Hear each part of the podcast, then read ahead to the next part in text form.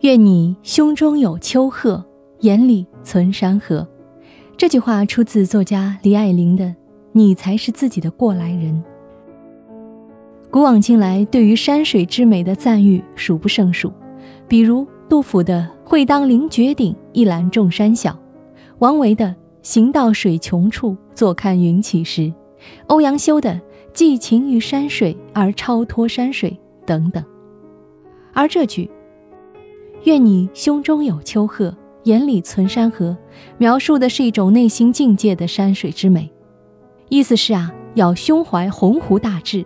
眼光长远，胸怀坦荡，富有良谋，运筹帷幄。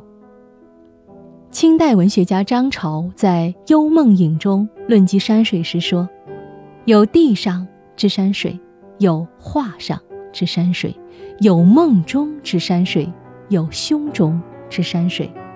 地上者妙在丘壑深邃，画上者妙在笔墨淋漓，梦中者妙在景象变幻。”胸中者妙在位置自如。